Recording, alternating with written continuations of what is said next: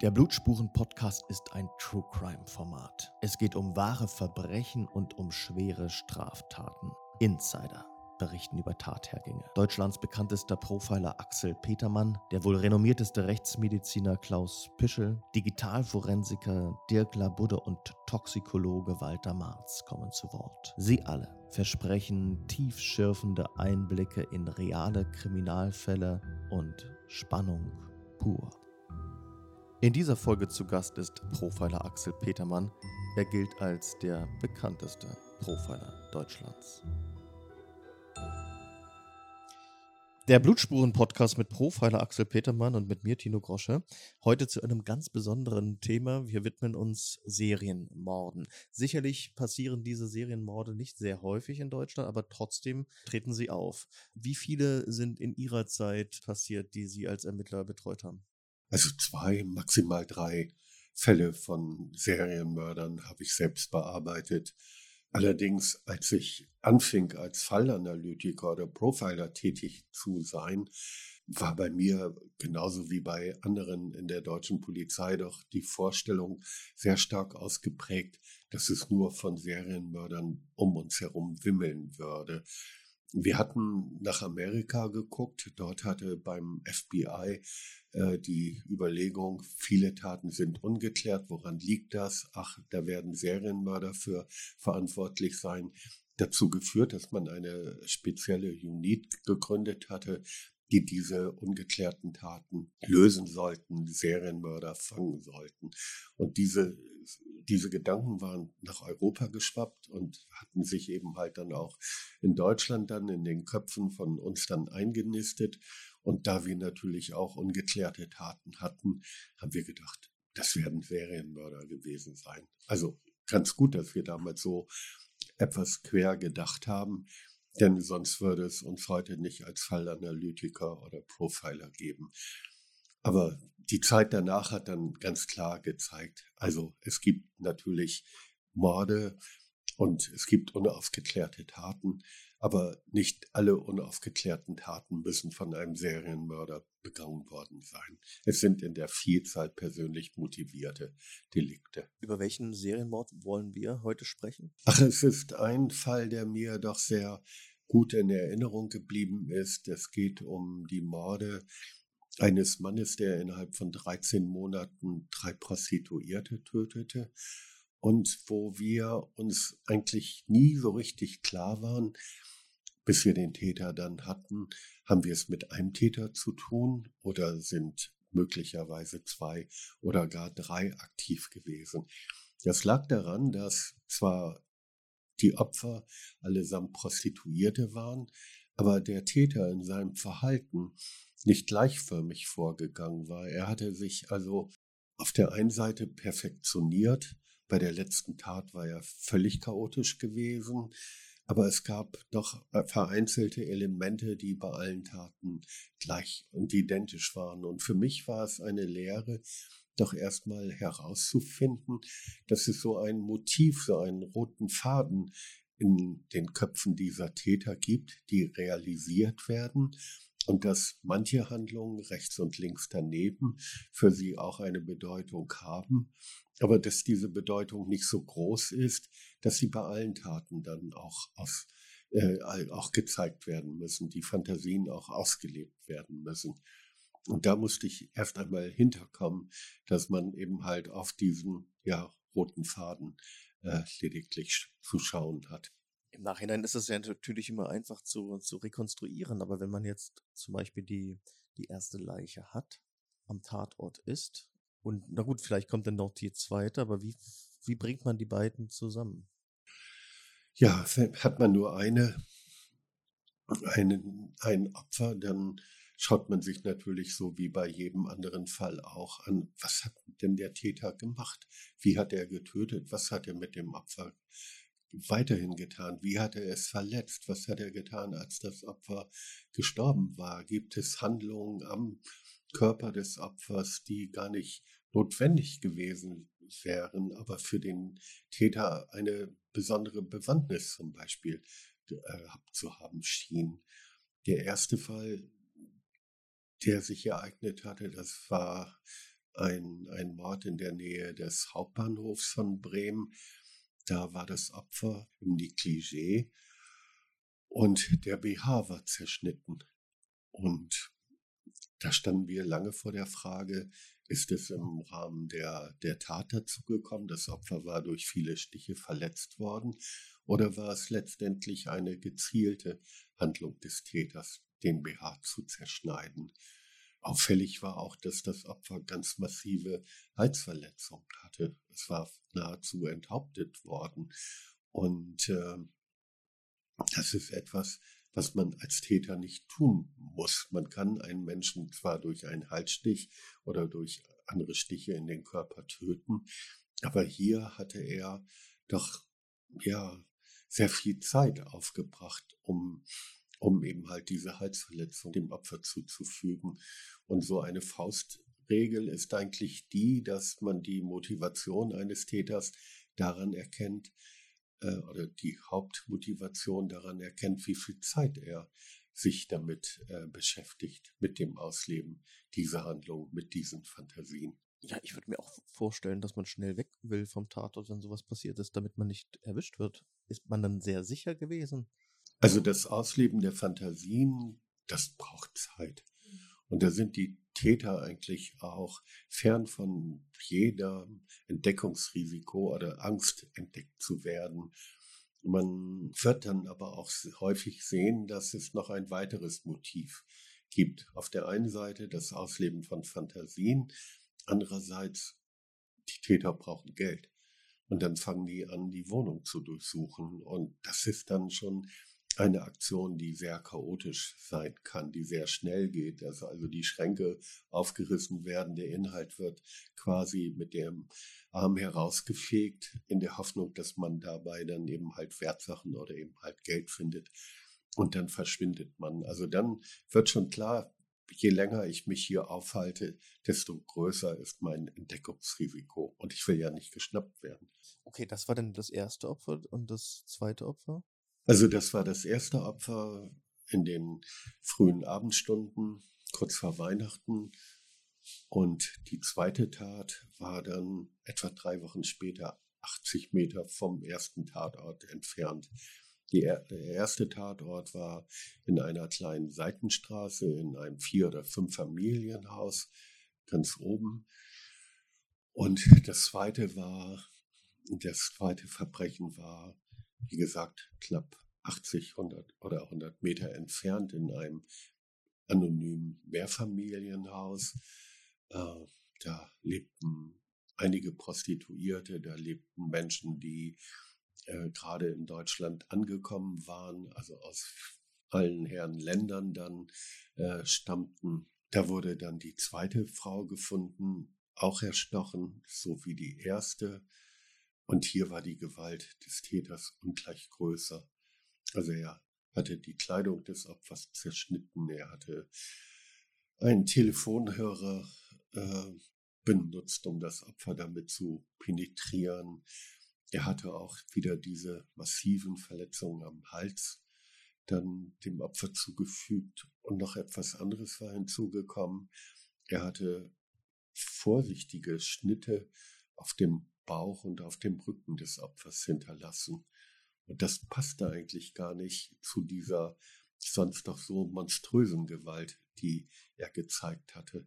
Also wurde deutlich, dass es da so einen Motivwechsel gegeben haben musste, dass das einmal das Töten war, das Opfer überwinden, das zweite war dann das Kümmern um den Hals, das Verletzen, das musste für ihn eine Bedeutung haben.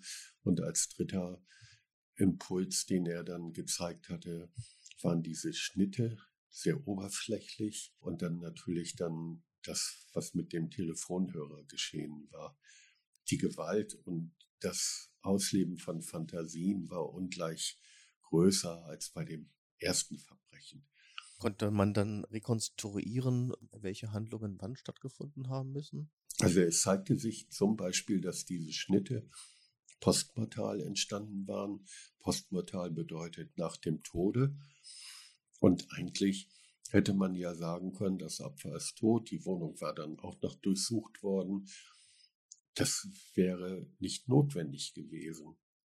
Für den Täter war es aber notwendig, und das habe ich dann später erfahren, äh, dass er seine Gewaltfantasien umsetzen konnte.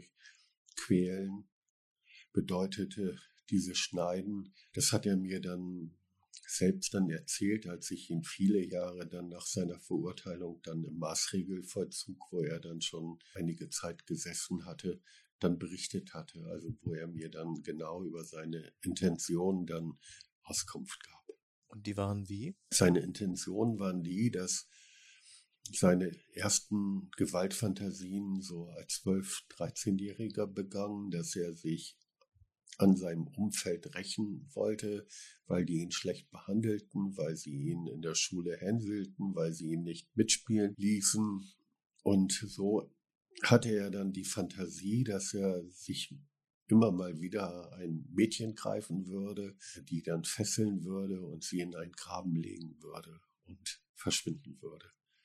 Und das sollte dann so quasi seine Überlegenheit dann zeigen. Als er dann älter wurde, kamen dann sexuelle Fantasien dazu, aber nicht so in der klassischen Art und Weise, wie wir Sexualität eben halt leben. Seine Sexualität bestand darin, dass er andere quälte, fesselte, dass er sie letztendlich auch ja fehlen wollte und der halt spielte eine zentrale Rolle.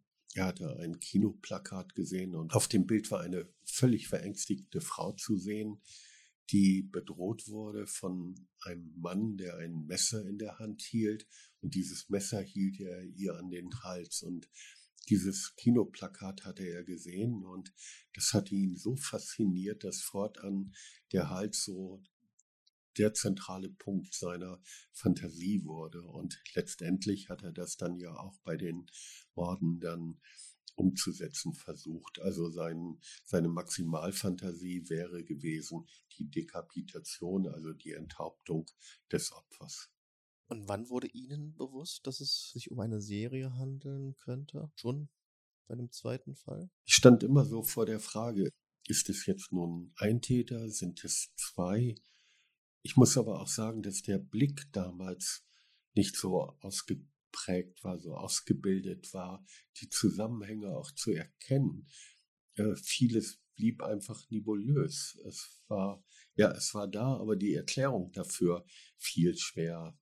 Also, dass der Hals so ein zentrales Motto bei dem Täter war, es hat sich mir nicht so erschlossen, Klar, es gab Halsverletzungen, aber es gab eben halt auch viele Stichverletzungen. Und da hätte es ja auch möglich sein können, dass im Rahmen einer Auseinandersetzung dann auch der Hals getroffen wird. Also nicht, dass es dieses gezielte Vorgehen war. Und diese Schnitte am Bauch und am Rücken, die blieben mir auch unerklärlich. Mir war zwar schon bewusst, dass Schneiden auf Sadismus hindeutet, Stechen eher auf Überwältigen, auf Töten hindeutet. Aber der Mensch oder die Frau war ja tot gewesen. Also welchen Kick empfindet ein Täter dabei, wenn er einem toten Opfer noch diese Schnitte zufügt? Und ich habe diesen Täter dann mal sehr lange für das ZDF dann interviewt und habe ihn dann gefragt, warum denn diese Schnitte? Und dann sagte er, ja, quälen. Und dann sage ich zu ihm, aber das Opfer war doch tot du hast doch gar keine Reaktion mehr wahrnehmen können, weil danach sucht der Sadist ja auf die körperlichen Reaktionen des Opfers und da sagte er, in meiner Fantasie hat das Opfer aber reagiert, hatte Schmerzen empfunden. Dieses Wissen hatte ich damals nicht, deswegen kam ich dann da auch nicht so dahinter und als dann der dritte Mord geschah, fast ein Jahr später, da fanden wir ähnliche Verhaltensweisen, die den Hals betrafen. Aber ansonsten herrschte da das Chaos. Also es war Gewalt pur, also ein Gewaltexzess. Und letztendlich hatte der Täter sich mental völlig verändert. Der hatte Angstphobien, der ja, hatte Paranoia, er würde von der Polizei überwacht werden. Er hatte aber weiterhin seine Fantasien und er brauchte auch Geld und deswegen ist er dann auch in der Nähe seines, seines damaligen Wohnortes dann aktiv geworden, also rund 30 Kilometer von den anderen beiden Tatorten entfernt, hat dann aber auch wieder versucht, so sein inneres Drehbuch dann ja da am Tatort zu schreiben.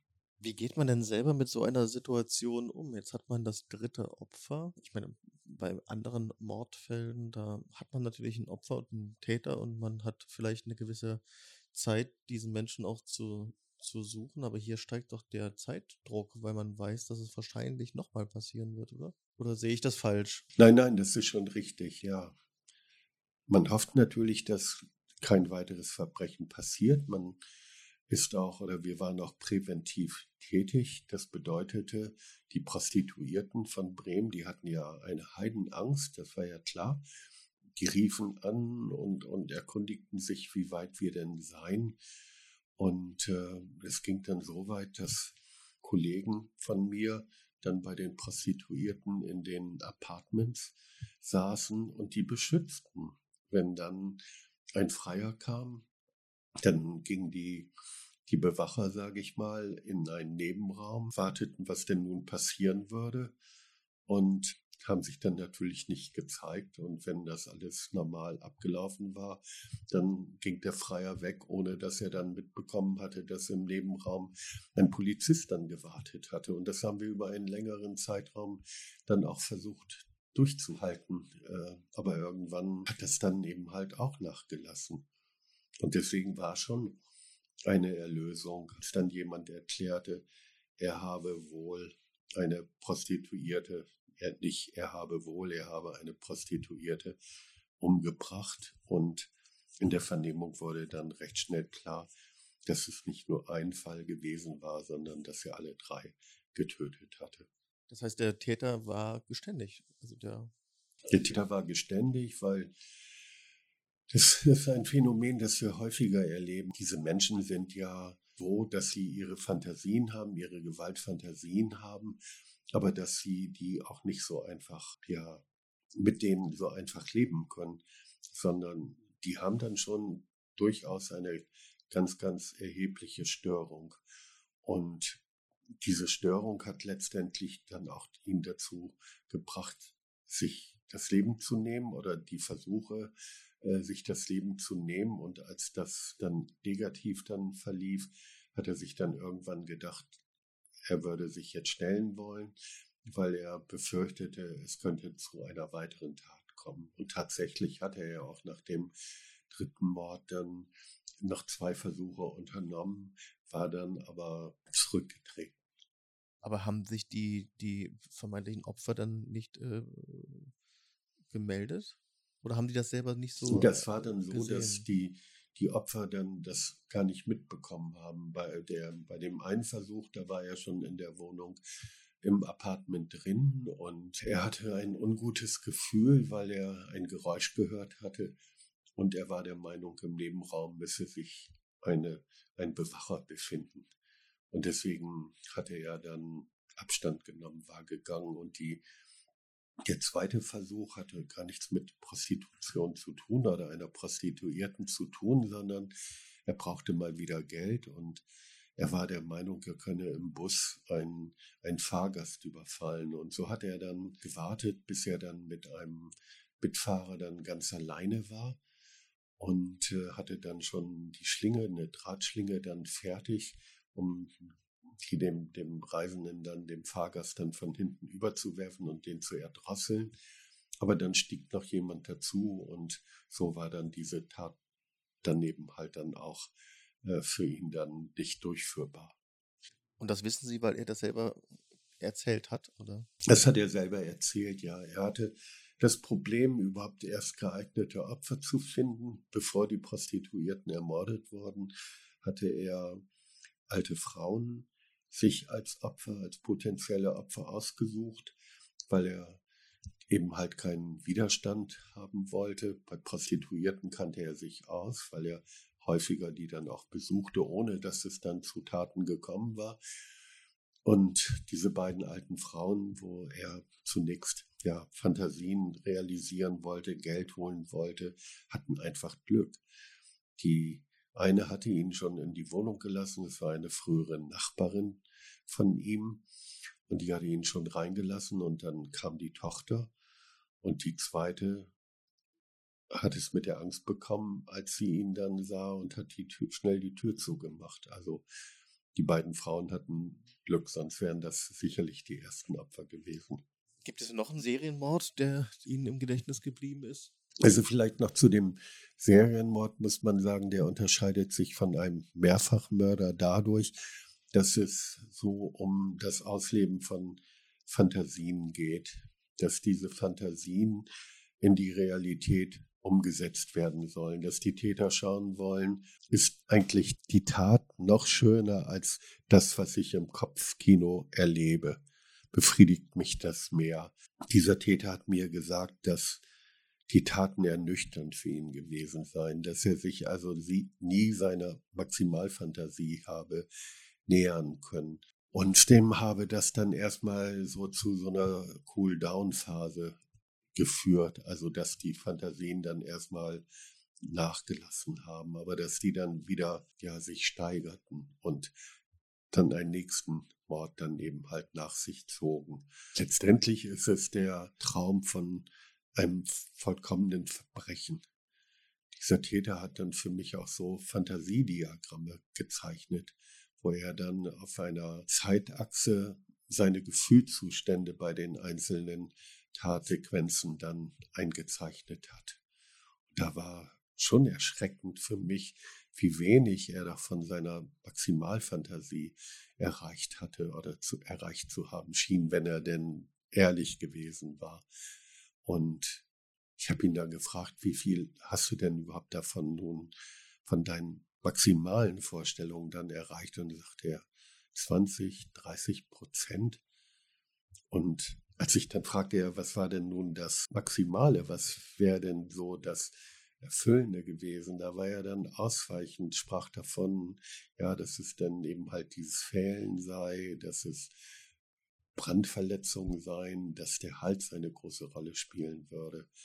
Aber letztendlich hat er sich dann auch nicht weiter in die Karten schauen lassen. Und da musste ich so an Jeffrey Dahmer, einen Serienmörder aus den USA, der homosexuelle junge Männer dann eben halt zu sich lockte und tötete. Und der hat dann mal gesagt, ihr könnt mir alles nehmen, aber nicht, also meine Freiheit und mein ganzes Geld, aber meine Fantasien, die behalte ich für mich. Und das zeigt eigentlich auch den Täter, den ich eben beschrieben habe, dass er bis zu einem gewissen Grad bereit war, in seinen Kopf schauen zu lassen, aber manches dann eben halt doch für bei ihm dann blieb. Ja, welchen Serienmörder kenne ich noch? Es gibt dann noch einen weiteren, der innerhalb von 24 Stunden auch zwei Prostituierte getötet hat. Da kann aber auch ein, ein Grund dafür gewesen sein, dass er Psychosen hatte, also Angstzustände hatte und dass er, als er diese Frauen dann angesprochen hatte, diese Ängste in ihm dann, dann groß wurden. Diese Frauen könnten ihn, weil drogenabhängig, könnten ihn mit ihren Spritzen ja verletzen und er würde daran dann erkranken. Deswegen musste er sie schnell töten. Er ist dann auch zu acht oder neun Jahren verurteilt worden, kam in den Maßregelvollzug.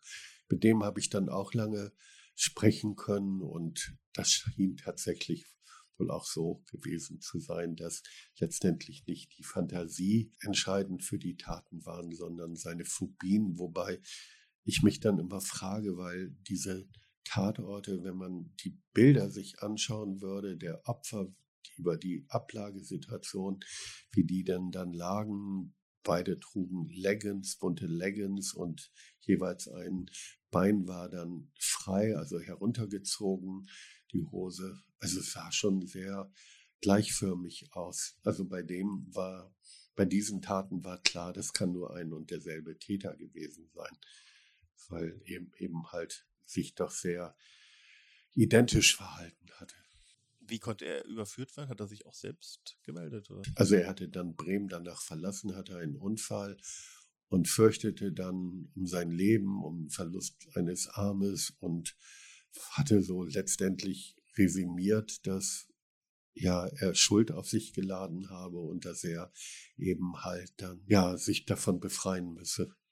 Jetzt können Sie denken, bei uns werden die Serienmörder nicht geschnappt, sondern die stellen sich alle selbst. Ja, teilweise tun sie das äh, wirklich, aber nicht alle Serienmörder stellen sich selbst. Da ist häufig schon sehr akribische Ermittlungsarbeit dabei. Und Sie hatten ganz zu Anfang gefragt, wie erkennt man denn überhaupt, ob es sich um eine Serie handelt. Für jede einzelne Tat macht man eine separate Analyse. Also schaut sich sehr genau an, welche Entscheidung hat der Täter getroffen, was hat er mit dem Opfer gemacht.